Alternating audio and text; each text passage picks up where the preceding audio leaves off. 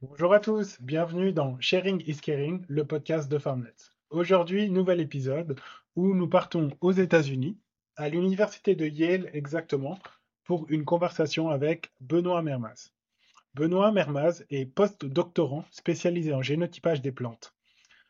Dans cette conversation, épique et passionnante, nous allons aborder les dernières recherches, les défis et les opportunités dans le domaine du génotypage des plantes et comment cela peut transformer l'agriculture du futur. Installez-vous confortablement et préparez-vous à être inspiré par l'histoire et la recherche de Benoît. C'est une conversation que j'ai personnellement énormément appréciée et j'espère que ce sera de même pour vous. N'oubliez pas de vous abonner. À bientôt. Benoît, comment ça va?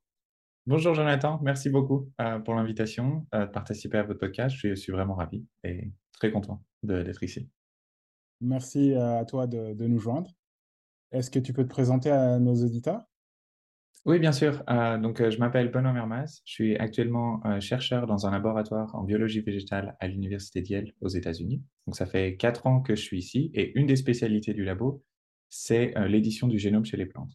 Mais ce qui m'a vraiment amené jusqu'ici aujourd'hui, ça a été euh, à la sortie du lycée un très fort intérêt pour la biologie. Et ensuite, j'ai décidé de me spécialiser pour la biologie végétale en licence et pour mon master. Et suite à cela, j'ai décidé de faire en fait une thèse. Donc, je suis parti à Londres, où j'ai fait ma thèse à Imperial College sur euh, l'épigénétique, où j'ai étudié l'impact d'une modification épigénétique sur le développement de la plante.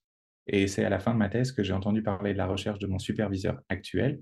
Et j'ai vraiment été euh, très intéressé par ça. On s'est contacté et ouais, le, feeling est bien passé, donc euh, je suis venu ici et ça fait quatre ans et je regrette pas du tout. Waouh, euh, quel sacré parcours en tout cas. Yale, c'est euh, c'est une sacrée université, Imperial aussi. oui. Waouh. C'est bien. du coup, tu viens donc de l'épigénétique.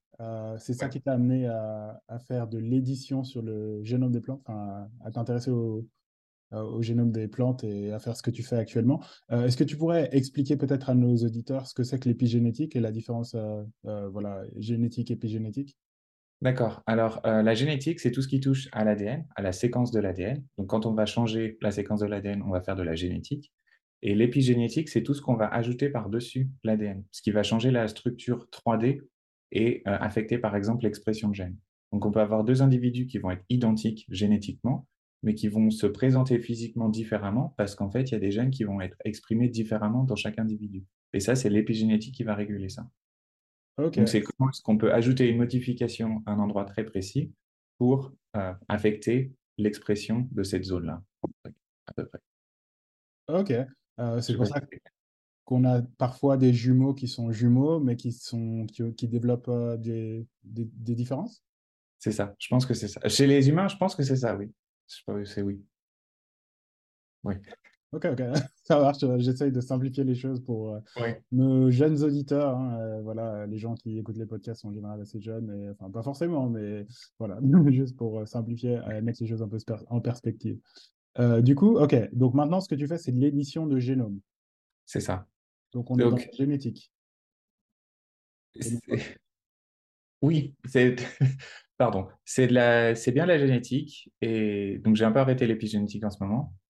Et je suis, oui, plus euh, sur le. Qui t'a amené à te spécialiser dans l'édition du génome ah, donc, euh, l'édition du génome, c'est vraiment quelque chose qui m'a attiré puisque c'est euh, une technique de laboratoire qui vise à cibler une zone d'intérêt dans l'ADN. Donc, c'est souvent un gène qu'on va essayer de cibler parce qu'on va essayer d'étudier cette zone précise. Et ensuite, pour arriver à éditer ce, ce, gène, on va utiliser une enzyme qui est capable de couper l'ADN. Et donc, c'est le fameux ciseau ADN. Je ne sais pas si les auditeurs en ont déjà entendu parler.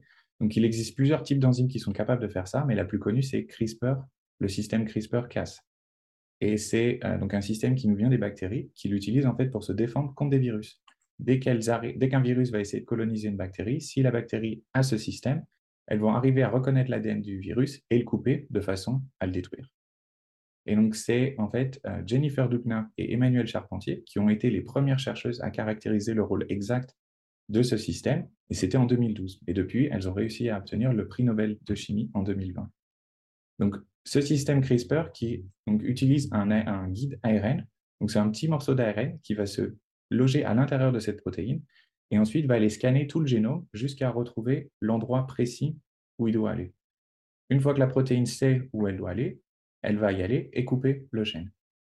La cellule va ensuite essayer de réparer euh, cette coupure. Si elle la répare correctement, la protéine va pouvoir de nouveau couper jusqu'à ce qu'une erreur soit intégrée et donc on a une mutation. Et cette mutation va, si c'est dans un gène, va abolir l'expression du gène.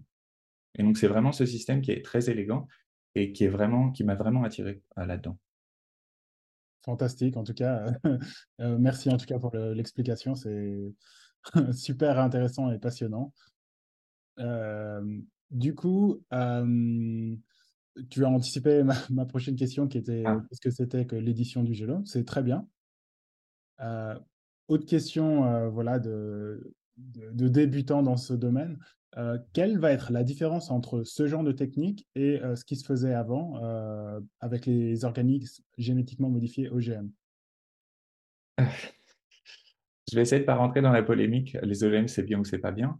Mais une des premières euh, différences, ça va être la définition en fait de chaque terme. Donc, par exemple, l'édition du génome vise à changer l'information qui est native à l'organisme.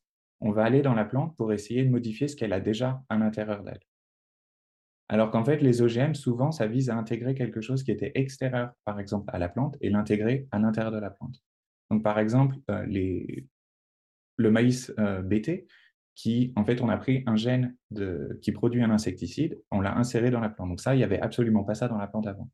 Donc, ça va, il y a donc cette première euh, euh, différence, entre guillemets, ça va être euh, voilà, une définition qui est à ce niveau-là. Ensuite, c'est aussi un autre facteur, c'est de savoir si l'édition du génome fait partie des OGM, c'est la décision de chaque pays ou d'entité dans le monde qui va avoir leur propre définition. Par exemple, l'Europe ne fait pas de différence entre édition du génome et les OGM. C'est la même chose. Si on édite le génome d'une plante, ça va être considéré comme un OGM. Alors qu'aux États-Unis, je crois qu'ils font bien la distinction. Donc, si on édite le génome d'une plante sans rien ajouter à l'intérieur, on n'a pas un OGM. Je sais pas si. J'espère que c'est assez clair. Oui, oui, totalement. c'est parfaitement clair. Euh, j'en profite pour rappeler euh, voilà, hein, ce, qui, ce, qui, ce, qui, ce qui m'a interpellé, ce qui nous a amené à, rentrer en contact, c'est euh, que tu as justement édité le génome d'une plante et tu l'as rendu albinos, c'est ça? C'est ça. Donc, on a des. Euh, donc, je travaille sur un projet euh, de citrus. Donc, il y a une bactérie euh, qui se répand dans le monde entier et qui détruit tous les citrus qu'elle rencontre. Donc, le fond du projet sur lequel je travaille, c'est d'essayer d'éditer le génome du citrus en modifiant juste les gènes qui sont déjà à l'intérieur du citrus pour arriver à produire un arbre qui serait tolérant à cette bactérie. Donc, en faisant ça, on arrive également à on a besoin d'aspects visuels pour savoir si nos transformations, si notre editing euh, fonctionne. Donc, on a réussi à, cibler un gène qui est responsable de la couleur verte de la plante. Et donc, quand on arrive à le muter, la plante qui pousse devient blanche. Donc, on a vraiment une plante qui est albinos et c'est vraiment un phénotype qui est très frappant et très joli à voir. Euh, oui, c'est clair. On mettra la photo dans le lien et tout ça sur euh, les, les notes de cet épisode. D'accord c'est passionnant ce que tu nous racontes. Euh, j'ai l'impression qu'on est dans le futur. Justement, en parlant de futur, quelle est ta vision pour l'avenir de ces technologies? Euh, C'est une très bonne question. Donc, je ne suis pas vraiment un grand spécialiste dans le domaine, mais euh, à mon niveau, on arrive à avoir un impact qui est gigantesque sur l'agriculture, puisqu'on va pouvoir essayer d'éditer le génome des plantes pour être plus résiliente au changement climatique, à essayer d'augmenter les rendements. On va c'est juste en fait gigantesque. Toutes les possibilités qui sont derrière. On arrive à éditer des plantes de manière très rapide, alors qu'avant les systèmes euh, d'avant pouvaient prendre quelques années ou plusieurs années pour le faire, alors que maintenant on peut le faire en quelques mois ou un an. Euh, c'est juste gigantesque. Et ça, c'est uniquement dans le domaine végétal. Si on va du côté euh, de la recherche humaine, on peut imaginer que si on a un patient qui a un gène malade, on va pouvoir utiliser l'édition du génome pour essayer euh, de changer la mutation ou de changer le gène malade et le remplacer par un gène qui serait euh, sain. Donc, c'est des choses qui sont en recherche. Il y a énormément de laboratoires dans le monde qui euh, étudient ce genre de choses. Donc, c'est pas pour demain, mais ça va, je pense, arriver. On a parlé d'agriculture. justement, c'est notre spécialité puisque nous sommes une place de marché qui permet aux agriculteurs et producteurs de vendre leurs produits en ligne. Quel avenir, enfin, quels sont tes, est-ce que tu mangerais des, des aliments édités par, les, par ces techniques et quels sont tes ingrédients et plats préférés? D'accord. Alors, pour la première partie de la question sur est-ce que je mangerais des plantes qui ont été éditées par la protéine CRISPR, je pense que oui. Donc, il y a une compagnie aux États-Unis, une startup, qui a développé, je crois, une, une construction CRISPR pour cibler un gène qui rendait le chou moins appétissant pour les gens. Et donc, on a trouvé le gène qui était responsable de ce, du goût, en fait, et ils ont réussi à, abolir l'expression de ce gène, ce qui a rendu euh, ce chou apparemment beaucoup plus, euh, comment dire, meilleur à manger. Et donc, apparemment, ils vont relâcher euh, ce, produit sur le marché américain très prochainement. Donc, je pense que je serais, oui, tenté de manger ce genre de choses. Puisque, encore une fois, c'est quand la, on édite le génome d'une plante, on n'intègre rien extérieur à la plante. C'est juste, on travaille avec le génome de la plante directement. Donc en soi, on a toujours la même plante, on a juste accéléré euh, ce qui se passerait dans la nature. Puisque avoir une mutation aléatoire à cet endroit très précis pourrait prendre des années, voire des centaines d'années, alors qu'avec cette, euh, avec le système CRISPR, on arrive à cibler en fait une zone très rapidement et euh, très précisément. Donc oui, ça, je pourrais manger.